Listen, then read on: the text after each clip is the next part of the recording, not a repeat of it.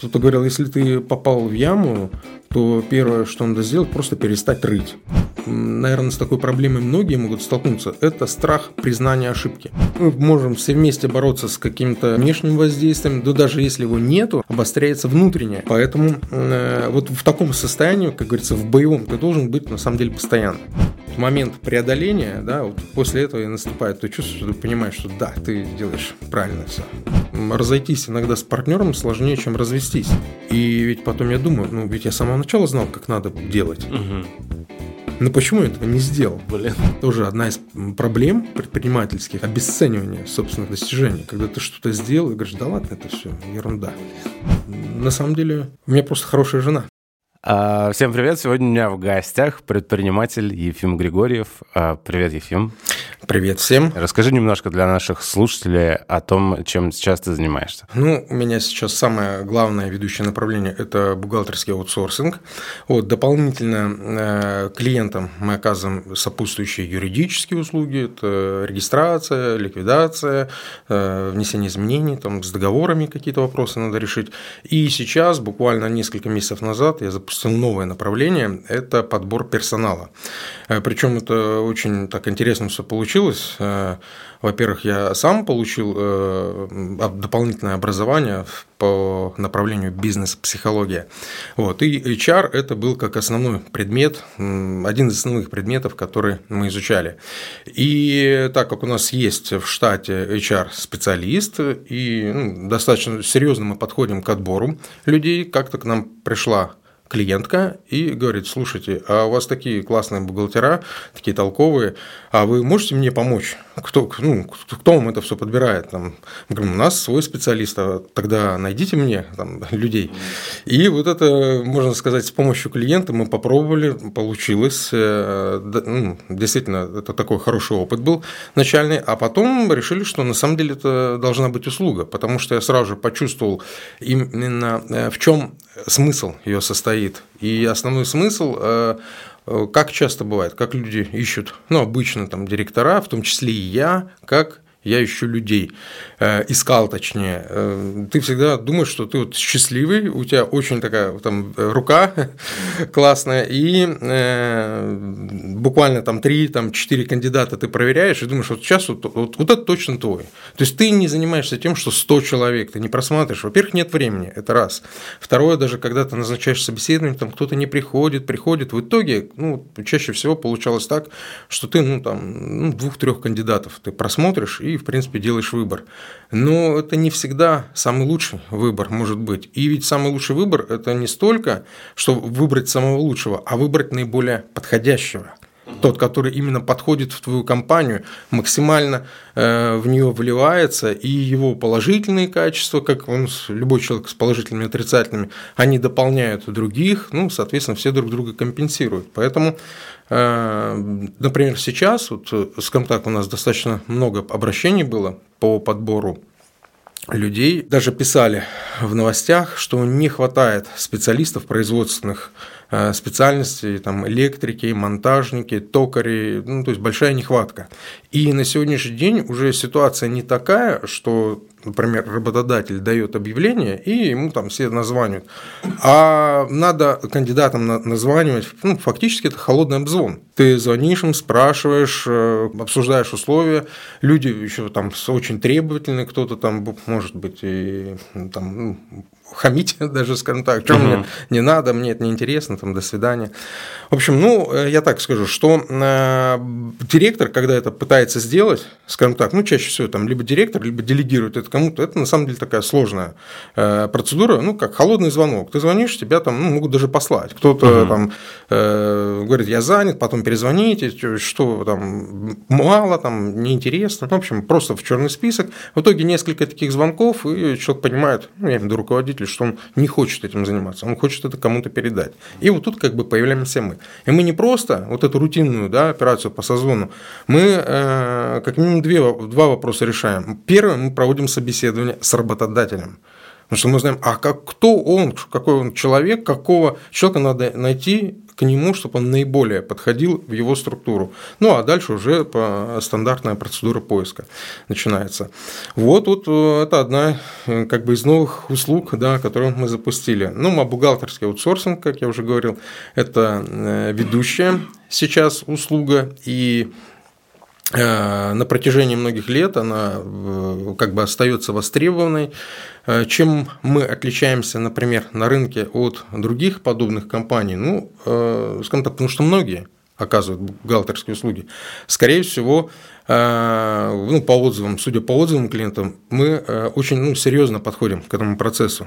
То есть качество, скрупулезность, профессионализм людей – это, в общем, важные как бы важные моменты, на которые приходится обращать внимание. И очень много клиентов э, производственных компаний э, с различными сложными там, схемами ведения бизнеса, когда там за границей там работают, или э, сложные какие-то производственные или строительные циклы. Мы во всем этом можем разобраться и, соответственно, сделать так, чтобы бухгалтерия была не Э, не проблемой, а инструментом для принятия управленческих решений. То есть она поддерживала и давала ту информацию, чтобы предприниматель, ну, руководитель другой компании, пользуясь этими данными, мог обоснов... принимать обоснованные и рациональные решения.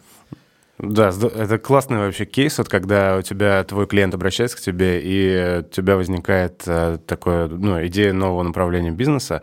Но ты можешь вспомнить вот с самого начала, как вообще ты решил Э, всегда ли хотел стать предпринимателем? Как это вообще было? Как, как начинался твой путь и как он развивался? Потому что я, если мне не изменяет память, у меня такое ощущение, что бухгалтерский, э, вот, вот э, работать по франшизе в 1С, это тоже такое было, как бы сначала бухгалтерия для себя у вас, да, насколько я помню, а потом тоже это стало отдельным бизнесом. А в самом начале что было у тебя? Э, в самом начале, это были 2000-е годы, э, я работал э, сразу после окончания университета, ну, небольшой период времени в аудиторской компании, в отделе внедрения бухгалтерского программного обеспечения, то есть это настройками занимались и обучением. И тогда, наверное, была небольшая зарплата, и тут, как вот кто сказал, бизнес идут не от хорошей жизни. Если бы меня, я так считал тогда, если бы мне платили 4 тысячи рублей в месяц, то я бы, скорее всего, не занялся собственным бизнесом, мне платили меньше. Вот. И э, первое направление, которое было, я разобрался, как можно настраивать 1С программу. И я помню, подошел к руководителю, говорю, я могу настраивать, в общем, он говорит, ну классно, но мы этим не занимаемся. Ну и, конечно, стало понятно, что если я хочу э, реализовывать вот эти знания и как бы двигаться дальше, мне надо делать, ну либо кому-то идти в компанию в другую, либо делать что-то свое. Ну, то в течение каких-то обстоятельств ну, может быть, желание действительно работать самостоятельно, принимать там эти риски на себя, делать что-то новое. В общем, я открываю собственную компанию и э, ухожу уже из аудиторской фирмы и начинаю развивать собственный бизнес. Это был старт. Это какой год был? Это 2000 год. 2000 ага. Да, 2000 год. Компания достаточно долго проработала, но так как это первый э, опыт бизнеса, то, конечно, было там много сложностей, были какие-то объединения, э, разъединения, конфликты, и э, на каком-то этапе, скажем, какие, когда выходили мои партнеры, я у них выкупал долю, и был момент, когда я решил, что все, мне надоело, я уже не хочу этим заниматься, вышел я из бизнеса, в итоге продал свою долю и решил заниматься самостоятельно. Ну, кстати, это, это тоже меня клиенты наводили на это. Они говорят, зачем тебе нужна компания, ты вообще сам классный специалист. И какой-то период времени я работал как, э, как фрилансер, можно так сказать. У меня сразу же заказы там на полгода вперед были расписаны, но это было тяжело, потому что работа была с утра до вечера и на выходных. Да, я зарабатывал очень хорошие деньги, э, ну, относительно хорошая. Но после этого э, стало понятно через какой-то период времени, что все-таки я хочу работать с командой. Вот. И э, так как я работал в любом случае с бухгалтерами, в бухгалтерской сфере, я часто натыкался на то, что либо директор даже какой-то, наверное, там спрашивал, могу ли я там какого-нибудь бухгалтера порекомендовать, что я могу этим заниматься сам. Вести бухгалтерию, и я имею большие преимущества, что я еще разбираюсь в автоматизации. Поэтому все процессы я могу достаточно хорошо автоматизировать. И я открываю компанию уже свою, Гермес Консалтинг, и мы занимаемся уже только ведением бухгалтерии. Один из я постепенно закрываю все свои проекты, вот, и перехожу только на бухгалтерский аутсорсинг. Вначале было там мало людей, там я и моя жена мне помогала в этом во всем. Постепенно мы набирали, но какой-то период времени у нас был рост ну, с, с нуля до какой-то суммы, а потом э, я столкнулся с, э, с таможенной сферы, и ребята обратились брокеры ко мне, чтобы я им тоже помог э, настроить учет, ну, где-то автоматизировать даже какие-то процессы. И э, через какое-то время получил предложение, можно сказать, участвовать в их бизнесе, ну, в финанс, решать финансовые вопросы определенные. Так я постепенно влился в таможенную логистическую сферу. Но э, на тот момент, э, что такое таможенно-логистическая сфера? Это множество компаний-импортеров, э, там брокерские компании, логистические, различные у них там связи, взаимоотношения. И по, понятно стало, что бухгалтерия, она как бы очень хорошо сюда подходит, она решает вопрос по ведению учета всех компаний.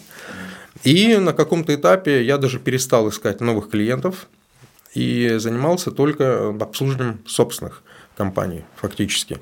Это на самом деле была ошибка определенная, потому что таможенный бизнес рос, развивался, но когда случился там первый кризис, это там 2014 год, в начале 2008, потом 2014, ну, тогда стало понятно, э, когда пошел спад, и я понял, что я ну, где-то упустил, потому что я видел других людей, которые также вошли, например, в сферу бухгалтерского аутсорсинга, и у них уже там было, не знаю, 30 человек, там множество клиентов, а я до сих пор решал вопрос своими пятью специалистами или там четырьмя, и, соответственно, обслуживал только свои компании. И если у меня падал бизнес, я имею в виду в таможенно-логистической сфере, то, соответственно, и бухгалтерский, ну, это может, уже не было бизнесом, так сказать. Там, да, он был рентабельный в любом случае, то есть я отдельно просчитывал рентабельность, но там тоже было падение. И я понял, что я должен все-таки развивать это направление. И тогда как раз-таки я стал э, изучать информацию, искать различные каналы продвижения и наткнулся на, опять на франшизу 1С, 1С бухобслуживания. Она мне очень понравилась, потому что было множество вопросов э, на этапе становления разруливалось там, от, от формы одежды до того, как должна там э, быть устроена, не знаю, как мебель расставить в помещении. То есть это, ну, вот, э, на самом деле, вот кто начинает бизнес, франшиза, любая франшиза, это очень удобно. Ты сразу же получаешь некий опыт, и ты не путем проб и ошибок добиваешься там, какого-то положительного результата, а ты сразу знаешь, как надо сделать так, чтобы э, уже результат сразу же был э, хороший, то есть ну, хороший в плане, то есть ты работал с прибылью. Хотя, конечно, это ну, гарантии никогда никто не даст, что будет прибыль, и в любом случае предприниматель сам несет эти риски. Но вот с 2018 года я э, стал работать уже под этой франшизой, один из бухобслуживания. Потом э, был этап, стало, тоже было интересно, когда я даже отказался от э, собственного бренда, и у меня все были вот эти таблички фирменные, логотипы э, желто-красные, и как-то к нам обратился один клиент, говорит, слушайте, я сам IT-компания, мы занимаемся бухгалтерским обслуживанием, это для нас новая сфера, попробовали, нам это неинтересно, в общем, можете ли вы взять наших клиентов?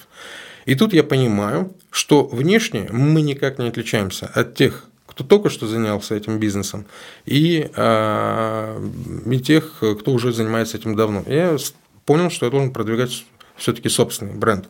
Мы а, обратно вернули а, внешний вид сайта своего, там разработали свои фирменные цвета, логотипы.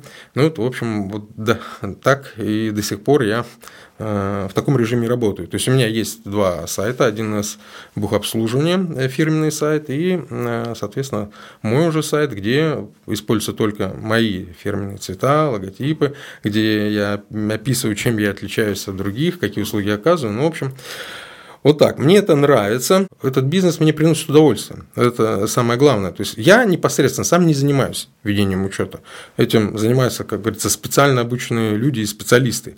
А я занимаюсь уже их подбором, взаимодействием, организацией процессов. И вот это, именно вот это и доставляет удовольствие. Когда ты ищешь какие-то новые каналы сбыта, преодолеваешь проблемы, э, стараешься решить какие-то сложности, хотя иногда их бывает много, этих сложностей, и хочется уже как-то от них избавиться. Э, но именно вот момент преодоления, да, вот после этого и наступает то чувство, что ты понимаешь, что да, ты делаешь правильно все. В самом начале так дежурно тебя поблагодарил за то, что ты пришел, но на самом деле э, за, за этими словами там скрывается э, реальная благодарность. Почему? Потому что я когда составлял список гостей на второй сезон, у меня был ряд ну, там предприниматели, ну, все, достаточно серьезные люди. А, и когда я начал с ними договариваться а, о том, чтобы прийти на подкаст, некоторые из них отказались под э, тем предлогом, что, ну, типа, как бы не хочется лишний раз болтать, мало ли что, там какие-то есть а, у всех скелеты в шкафу, или, может быть, не с этим связано, я, ну, как бы, я только предполагаю. И э, при, при этом ты у меня как бы самый крупный предприниматель, который, с которым я как договорился э, по, записать подкаст. Я до последнего держал как бы кулачки, чтобы ничего не сорвалось. Вот ты здесь, поэтому огромное спасибо. Но вопрос в том, э, как бы, как ты, вот, э, не знаю, может быть, прокомментируешь просто эту ситуацию, что многие предприниматели в России э, Э, считают, что э, лучше не болтать. С чем это связано? Э, потому что есть полярное мнение, что открытость полная — это там круто. Там, например, там Овчинников, там, Додо Пицца, там об этом постоянно говорят, что вот у нас там все прозрачно, смотрите в нашу пиццерию, вот можете что угодно посмотреть, любой процесс. Ну, как бы, я не знаю, насколько это там 100%, да, соответствует действительности. А что ты можешь сказать по этому поводу? Вот открытость в России – это скорее для предпринимателя плюс или несет какие-то риски все-таки? Ну, пред, э, занятие бизнесом, предпринимательством – это в любом случае риск определенный. Вот. А то, что касается конкретно нашей страны, нашего менталитета, то я бы так сказал. Дело в том, что что, что мы будем называть Предпринимательство – это что такое? Кто такой предприниматель? Это э, тот, который создает что-то новое, формирует новые рабочие места. Или, например, биржевой спекулянт – это тоже предприниматель или нет? Поэтому есть э, какие-то сферы, которые приносят деньги, и, как есть поговорка, деньги любят тишину. Вот, то тут, наверное, с этим связано. То есть не все э, сферы, они, э, скажем так, не поощряют Публичность. Да, публичность, да. да. И есть определенная сфера, например, денежная. Если я о ней расскажу, и она достаточно, например, простая, то через э, считанное количество там, дней, месяцев а, она уже станет неприбыльной, потому что все об этом узнают, а туда ринутся. Это как бы одна из причин. Ну а вторая причина, наверное, действительно очень многие ну, не любят публичности из-за того, что сложно это все, скажем так, сложно, и приходится решать э, проблемы там различного класса, и ты понимаешь, что эти проблемы, они э, не, не, не всегда их можно говорить, ну, как бы вслух да, угу. произносить. В общем, нормальная ситуация. Да, да, да я считаю, в этом такого. Да, я считаю, ситуация нормальная, но вообще мы идем в сторону открытости. Угу. То есть бизнес становится более открытым, скажем так. И что очень э, хорошо, и э, что открытый бизнес он становится более даже прибыльным. То есть уже те сферы, которые закрыты, куда ты не понимаешь, что там происходит вообще, они постепенно уходят. Потому что потребность у рынка, я хочу знать, что происходит. Угу. Я хочу знать, кто меня обслуживает, как делается тот или иной товар, быть уверенным э, в том, что это все будет работать так, как я хочу или так, как ожидаю. Это здорово. Э, ты говорил сейчас, э, там, про, упомянул про кризисы 2014 года, 2008 Я вот занимаюсь предпринимательством там, пятый год, и из них, ну, там, наверное, в 2019 году я какое-то время поработал как бы в спокойном режиме, а потом начался ковид, 20-21 э, год вот под его эгидой прошел. Э, в там, феврале 22-го э, новый кризис. И я в какой-то момент подумал, даже пост в Телеграме об этом писал, подписывайтесь, кстати, что, может быть, это такая нормальная как бы коэффициент этой страны, то есть что вот есть какие-то а, исходные данные, в том числе постоянная турбулентность. Ну, как, например, человек живет рядом с вулканом, да, он, ну, при, ему приходится учить так строить свой дом, что он сто процентов будет постоянно там через, через какие-то промежутки времени там землетрясения будут у него происходить, да. А вот у тебя опыт, получается, более 20 лет э, ведения бизнеса. Ты можешь вспомнить а, вообще спокойные периоды, когда кризиса не было? Было такое? Вот когда просто ты как бы занимался предпринимательством, и не происходило какие-то внешние воздействия на тебя как предпринимателя? Не, безусловно, были периоды, когда я, бывает... не знаю, как это, когда это было. Когда все бывает хорошо, но этот период, наверное, длится один день. Вот, когда ты, как только ты понимаешь, что у тебя все классно и вообще нет проблем, буквально на следующий день или в этот же вечер звонок от клиента, и ты понимаешь, елки-палки. Не, ну клиенты это такие рабочие вещи, а вот я имею в виду, что там какие-то финансовые кризисы, войны, пандемии, то есть э, какие-то постоянные штуки происходят.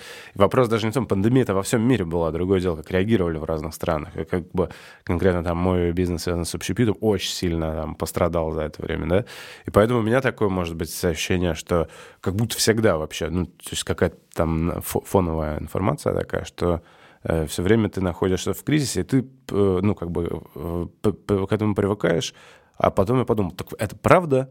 так? Или все-таки это пройдет когда-нибудь, будет спокойное время, и мы просто будем созиданием заниматься? Ну, а, как говорят, жизнь – это борьба за жизнь. Вот. И то же самое можно сказать и про бизнес, что бизнес – это борьба за место на рынке. Постоянная борьба. И если ты не являешься монополистом, если у тебя есть конкуренты, то тебе все равно приходится сталкиваться с этой борьбой. Э, мы можем все вместе бороться с каким-то как бы внешним воздействием, но даже если его нету, этого внешнего воздействия, значит, обостряется внутренняя какая-то борьба и внутренняя конкуренция. Поэтому э, вот в таком состоянии, как говорится, в боевом ты должен быть на самом деле постоянно. Вот. А то, что касается вообще как бы кризисов таких серьезных, которые, скажем, могут привести к потере бизнеса, к полному разорению, да, периодически они бывают. И я несколько раз сталкивался, когда, как я говорил, там обнулялся буквально, да, когда в ноль уходил. Были и э, другие ситуации, когда просто ты морально ну, как бы устаешь от всего, и тебе все, в общем, надоело, и хочется все бросить. Но эти периоды опять-таки проходят, и э, как мне понравилось, как говорят, что предприниматель – это тот человек, который может мотивировать себя сам. И у тебя всегда да, внутри есть некий огонь, какая-то энергия, которая позволяет тебе все равно двигаться вперед и даже после каких-то кризисов и падений подниматься и опять идти э, да, и подниматься в гору. Да, слушай, а вот э, ты говорил по поводу э, вот этой э, э, ошибочных, ошибоч... когда поставил на паузу бизнес, связанный с бухгалтерией, ну, перестал искать клиентов, вот это такая была стратегическая ошибка. Какие-нибудь были у тебя такие прям, не то что ошибки, а прям факапы, когда ты такой понял, что, блин, просто облажался, и вообще потери такие, вот какие-то такие вещи можешь вспомнить? Да, у меня был, была такая проблема, и я ее постоянно вспоминаю. Кто-то даже мне говорил, что не вздумай про нее никому рассказывать. Ну, Вау, на самом... нас эксклюзив. Да. Э, у меня была сфера одна, куда я очень много денег вложил. Вот. И весь смысл в том, э, это тоже логистическая сфера, это курьерская доставка когда-то была, вот компания, и я туда вложил очень много денег, и итог был такой, что прибыли не было вообще. И самое э, печальное в этом том, что это продолжалось больше трех лет. То есть больше трех лет я регулярно туда вкладывал деньги, и никакого результата не было. И э, сложность в чем была, что я не мог остановиться. Угу. Не мог остановиться, я даже потом анализировал, что у меня не получается. У меня не получается вывести компанию в плюс, или я просто не могу закрыть этот бизнес. И вот когда я стал вот об этом думать, э, я понял, что да, я... Вторая проблема, я не могу закрыть этот бизнес. Когда уже потом э, я разбирался, почему это все да, произошло, конечно, там э, были еще ряд внешних обстоятельств, которые, ну, скажем так, помогли к закрытию, просто деньги элементарно там заканчивались уже. Но сам факт в том, что вот это, да, это была очень большая ошибка, и э, я тебе уже говорил, что я недавно получил второе высшее образование по направлению бизнес-психология, окончил магистратуру высшей школы экономики, и в том числе эту проблему я и там разбирал на занятиях, да, что к этому привело. Э, да, это одна из э, наверное, с такой проблемой многие могут столкнуться, это страх признания ошибки. Угу. То есть, пока ты не признал эту ошибку, у тебя это инвестиции, ну, просто дорогой проект. А когда ты признаешь, что это была ошибка и уже дальше ничего не получится, то надо подсчитать убытки. Угу. И не все к этому готовы. На самом деле это ну, часто бывает когда люди вписываются в какой-то проект и не могут остановиться, потому что уже кучу денег вложили, кучу средств, сил, и э, как теперь это все бросить. И, скажем так, есть как говорится, другая сторона да, э, этого вопроса, когда куча там мотивирующих картинок, там речей, что нельзя останавливаться вперед, иди, ты добьешься, все. Но не всегда такое бывает. То есть иногда ты можешь э, именно закапываться. И как кто-то говорил, если ты попал в яму, то первое, что надо сделать, просто перестать рыть. Mm. Вот. И вот тут, наверное, надо было вот мне то же самое сделать, перестать рыть. Но я продолжал. Я продолжал рыть. Э, Все время, там, каждый месяц э, не фиксировал этот убыток, правильно, потому что я посчитал, что я вкладываю инвестирую. И это привело к большим э, финансовым потерям, временным и моральным угу. потерям. Потому что понять, что ты потерпел такую неудачу в бизнесе, это очень серьезно. Но хочу отметить, что, э, что меня ну, как бы мотивировало, какие-то истории про других э, людей, да в том числе даже про бывшего президента США Дональда Трампа. А сколько раз он разорялся? Да на самом деле несколько раз. Вот, поэтому думаю, и подожди, и я тут первый раз, я вот оказался в такой жизненной ситуации, что так это нормально. А, слушай, а вот помимо, ну, таких прям а, каких-то провалов, там, где прям убытки, э, есть еще банальное такое эмоциональное выгорание, когда ты вот постоянно занимаешься какой-то рутиной, и ну, просто заканчивается как бы моральная сила. У тебя такие вообще ситуации бывают, как ты борешься с этим, какие у тебя есть там правила какой-то эмоциональной гигиены или вот что-то такое? Как ты себя вот именно занимаешься этим с, с, самомотивацией? Да, периодически тоже приходилось и с выгоранием сталкиваться. Ну, наверное, выгорание не совсем правильно, а вот этим моральным истощением. Угу. Потому что выгорание – это уже все таки некая как болезнь, угу. как говорят, и часто ты самостоятельно уже не можешь из нее выбраться только с чьей-то помощью. Ну, первый раз я, скажем так, очень эмоционально уставал от самого первого бизнеса, это 1С, именно разработка, когда ты постоянно работаешь с людьми, с программистами, и все это достало, и я уже сидел на форумах на каких-то, как соскочить с этого бизнеса, вот, постоянно вот об этом думал, и когда, конечно, я продал его, я был просто, с одной э, ну, я был очень рад, а с другой стороны, конечно, было очень жалко лишаться, как это, своего детища, как говорят.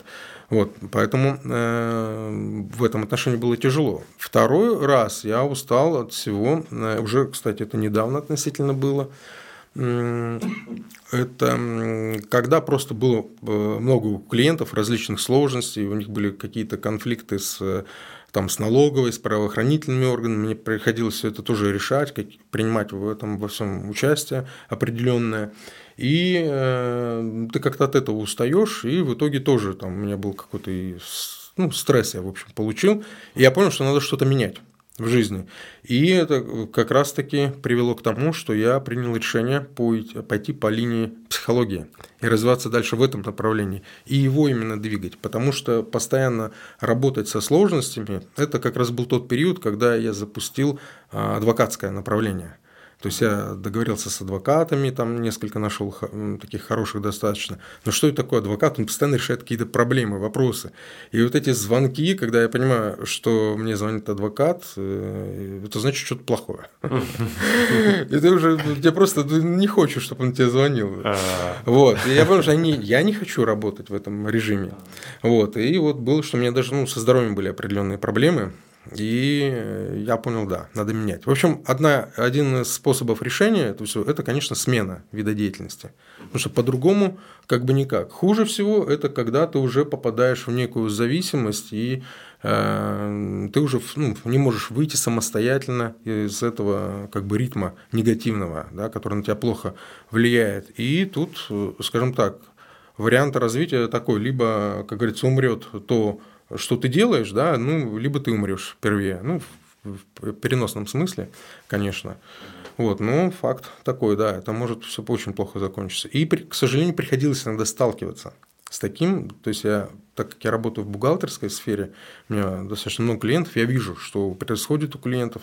Э, как-то мне понравилось, э, говорят, что все несчастные там семьи, э, точнее все счастливые, а несчастливые одинаково, да, несчастен каждый по-своему. Uh-huh, uh-huh. А в бизнесе по-другому, что наоборот, все успешные, они все разные, а вот э, всех, у кого все плохо, у них на самом деле все одинаково всегда. Ага. То есть они допускают типовые стандартные ошибки. И поэтому вот приходилось с этим сталкиваться, ты видишь и даже советы какие-то даешь. Ну, не всегда люди готовы слушать их и ну, каким-то образом выходить из той проблемы, в которую они, может быть, сами угу. себя загнали. Ну, ладно, мы все о плохом. Давай про историю успеха еще немножечко вернемся назад. Я э, хотел тебя спросить, если помнишь, конечно, такой момент э, был у тебя, когда ты, э, ну там, э, бизнес работает, все налажено, и в какой-то момент приходят первые такие деньги, когда ты такой, нифига себе, когда прям пришла большая прибыль какая-то первая. Вот ты помнишь, так был у тебя такой момент какой-то, когда ты ну, заработал больше, чем даже планировал, и вот такие какие-то были истории?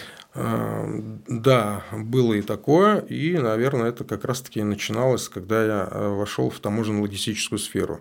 Ну, это вообще сфера с большими деньгами была, и там, конечно, абсолютно другие заработки. Именно это и явилось причиной, почему я свернул бухгалтерскую сферу. Вот, потому что она, ну, вообще была ну, неинтересная, скажем так, по сравнению с тем, что могла... По масштабам, как бы, да? Да, по масштабам. Ага. Да, что могла принести там э, международная логистика. Вот, там, да, там были хорошие деньги, и вот это такой момент, когда ты понимаешь, что ты уже э, вышел за пределы, э, скажем, за пределы этого уровня, где надо там постоянно экономить, в чем-то себе отказывать. То есть, конечно, это не то чтобы очень много, но я уже мог себе позволить, в принципе, все, что, ну, все, что хотелось, скажем так. Конечно, хотелось тоже немного, вот, поэтому я не испытывал ну, недостатка, да, вот. Э, Баланс желаний и да, он, да, он, он, да, он совпадал. Ну, как всегда, наверное, у любого человека все равно был страх, а вдруг это все ну, не всегда будет, все это кончится. И эти деньги ты откладываешь, на что-то копишь. И помню даже как-то с э, партнером мы рассуждали, слушай, мы зарабатываем намного больше, чем наши сотрудники, но при этом живем, можно сказать, беднее их. Вот, то есть мы не позволяли себе эти деньги тратить. Поэтому да, вот этот элемент такой экономии, да, постоянно, он тоже как бы есть, и не знаю, насколько он полезен, да, может быть, потому что если ты никаким образом не награждаешь себя за собственные достижения, то рано или поздно а зачем достигать тогда? То есть, ну, ты все равно этого не чувствуешь, и вот это, да, является проблемой. Поэтому рекомендуется любое достижение в коллективе, э, в компании, если что-то у вас получилось, ну, празднуйте. То есть, не надо там э, не знаю, там кучу там э, алкоголя покупать, ну, просто отметить это каким-то образом. Зафиксировать, да. Ну, да, зафиксировать. Вот там, да, мы да. это видим, мы это ценим и благодарны, как бы, да, сотрудникам это важно. Да, да, все верно. А, по поводу выбора партнеров хотел тебя узнать. Ты вот рассказываешь, что у тебя ну, много разных видов партнерств было. А есть какие-то правила, советы, как э, выбрать себе партнера? Ну, то есть э, проанализировать, допустим, э, человек тебе предлагает там какой-то совместный проект, и вы, может быть, общались долгое время, но все-таки, когда ты хочешь вписаться в один бизнес с человеком, его нужно по каким-то другим критериям уже анализировать. У тебя есть вот такой, такой, такой совет какой-то? Был один момент, когда, э, причем этому меня научил даже мой партнер, э, на каком-то этапе мы работали, и мы перед тем, как принять э, решение о совместной работе, мы заполнили анкету определенную. Анкету, где каждый написал свои там плюсы и свои минусы честно. И мы смотрели, чтобы они у нас, э, чтобы мы друг друга компенсировали. Чтобы не получилось так, что у нас одинаковые минусы и одинаковые плюсы. Нет, чтобы они у нас были разные. И мы понимали, что мы подходим друг к другу в этом отношении. А вообще выбор партнера – это всегда тяжело. И я даже как-то говорил, что разойтись иногда с партнером сложнее, чем развестись, потому что там более какие-то сложные отношения там появляются. Э, тут могут быть и конфликты, которые там заканчиваются, там, когда кто-то друг друга там заказывает. Ну, мы часто слышим такие истории. Совсем уже жесткие Да, да, не, я, конечно, с таким не сталкивался, да. Сразу видно крупный предприниматель у нас в Но конфликты были, где там поступали угрозы, скажем так, угрозы, может быть, не физической расправы, но угрозы там порчи имущества там и прочее. Вот, вообще, конечно, это тяжело. Тяжело выбирать партнеров, и многие к этому подходят очень осторожно. Ну, основное правило, э, наверное, тут надо на два вопроса ответить. Э, ведь часто мы берем партнера не из-за того, что он нам будет помогать, а из-за того, что мы как бы боим, ну, получаем от него некое разрешение. Разрешение моральное на то, что раз кто-то вписался, значит, все, что я делаю, я делаю правильно. Вот типа такого. Вот. Да, бывают ситуации, когда действительно партнеры друг друга дополняют. Кто-то там, с мозгами, кто-то с деньгами, и они когда объединяют вместе, они получают действительно эффективное что-то. Вот. А нередко действительно там партнерство, оно по принципу, ну, давайте как бы, давайте вместе. Просто я один боюсь, Угу. А вместе вроде бы как не страшно. Да, но, да. да но при этом... Стартануть легче вдвоем всегда. Это вот но на старте просто уверен, вас много, и поэтому проще. Да, но все равно... Никто не думает, что потом будет, когда все получится, это надо будет как-то делить. Да, но, э, кстати, никто не думает, как делить, когда все плохо. Вот, вот тоже, да. Сам. Да, об этом тоже никто Это вообще супер важно. Не думает. Что мы будем делать, если все не получится у нас? Да, да. И тут надо тоже быть осмотрительным, потому что у всех разные возможности, у людей.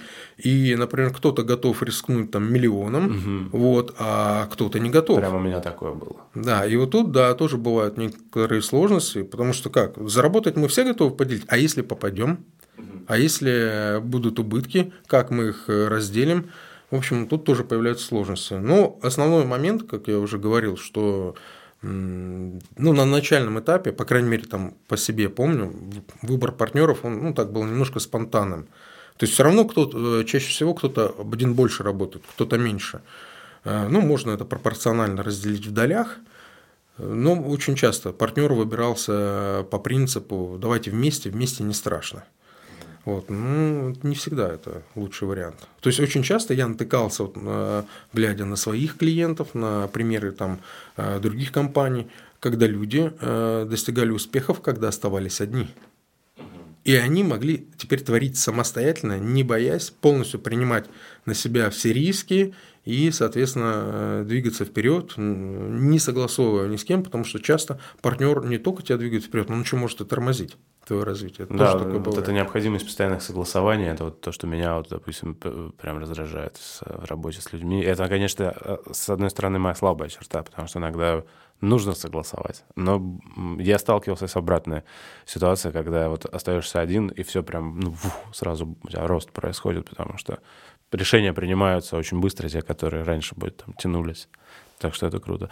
Продолжая тему партнеров, я вот что хочу а, тебя спросить. Я заранее извиняюсь, если слишком интимный вопрос. Ты а, с, вначале сказал, что а, работаешь с супругой в а, Гермес Консалтинг. А как вот этот момент меня беспокоит? Как а, удается совмещать это и разделять лично с бизнесом?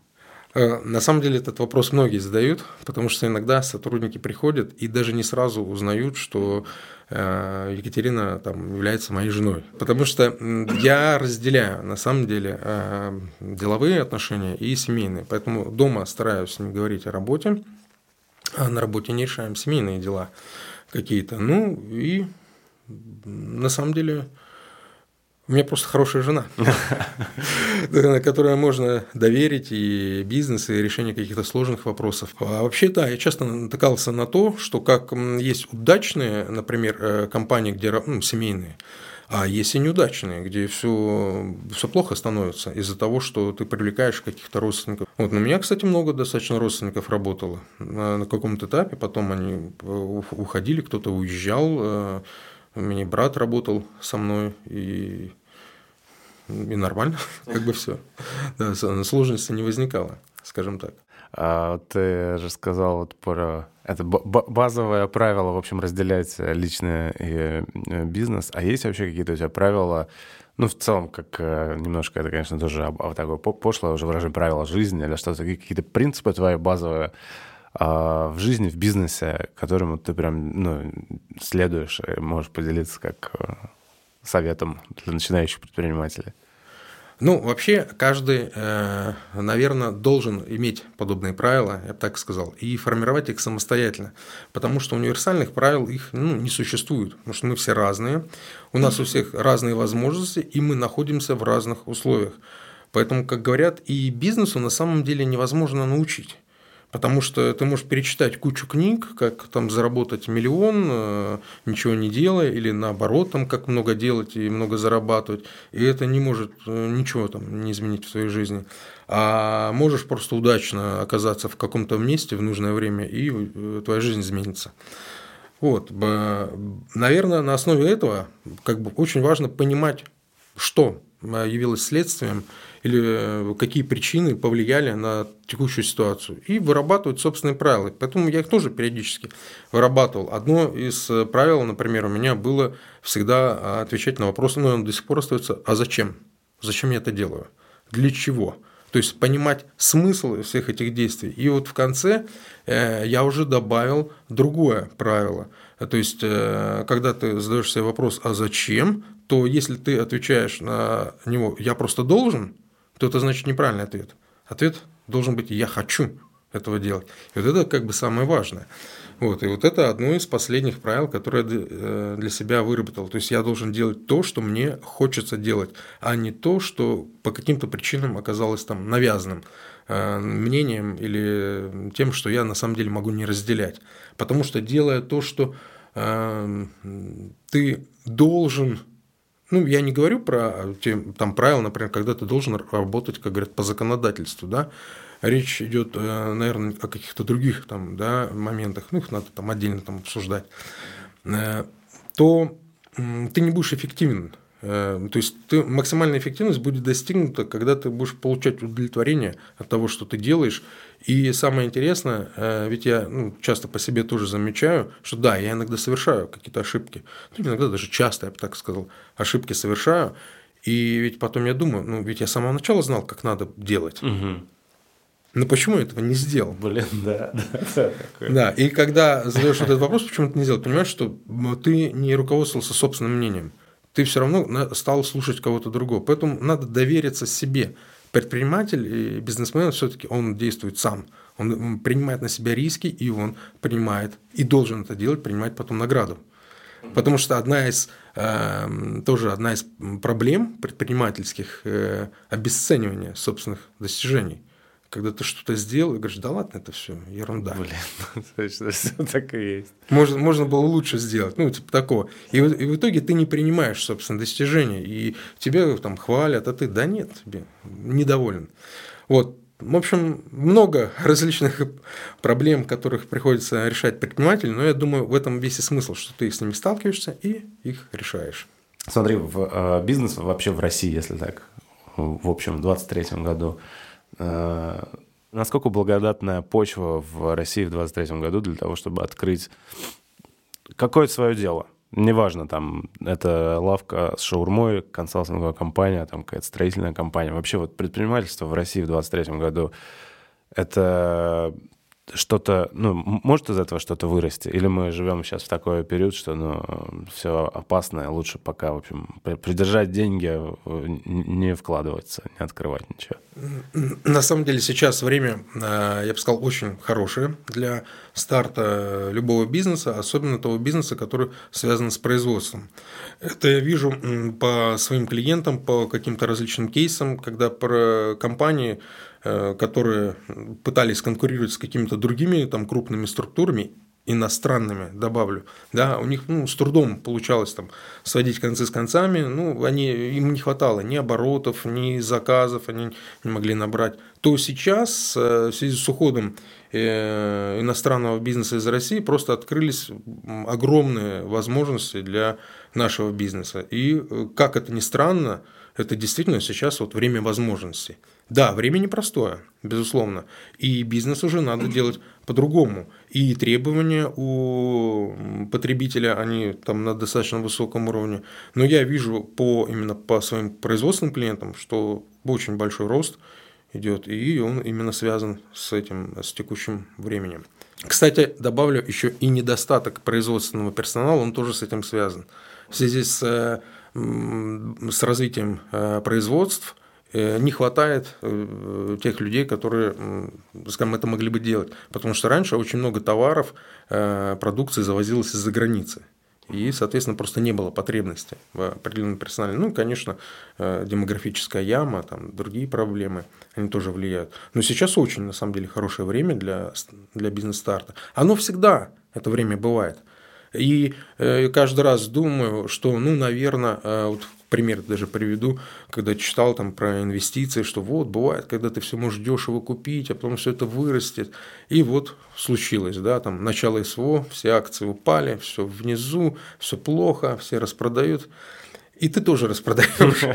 Или ты не знаешь, что делать, думаешь, ну, или вроде как говорят, надо ну, покупать, э, но не хочется, все же продают. Да. Вот, а потом, когда все выросло, и ты думаешь, Блин. Так, так вот же было, вот да. же оно было, что ж ты не отреагировал. Ну, постфактум все эксперты как бы вот в моменте среагировать. Да, но, э, скажем так, сейчас э, действительно время ну, хорошее. Сейчас время хорошее, мне нравится, как и даже несмотря там на, там, на рост курсов там, и прочее, как отрабатывает и финансовая система, как налоговые отрабатывают, они хорошо, э, несмотря на какие-то там иногда возникают там сложности, но э, все это способствует именно развитию. Ну, это, это видно э, элементарно даже строительство. Там перестраивают дороги, ремонтируют. Это все показатель.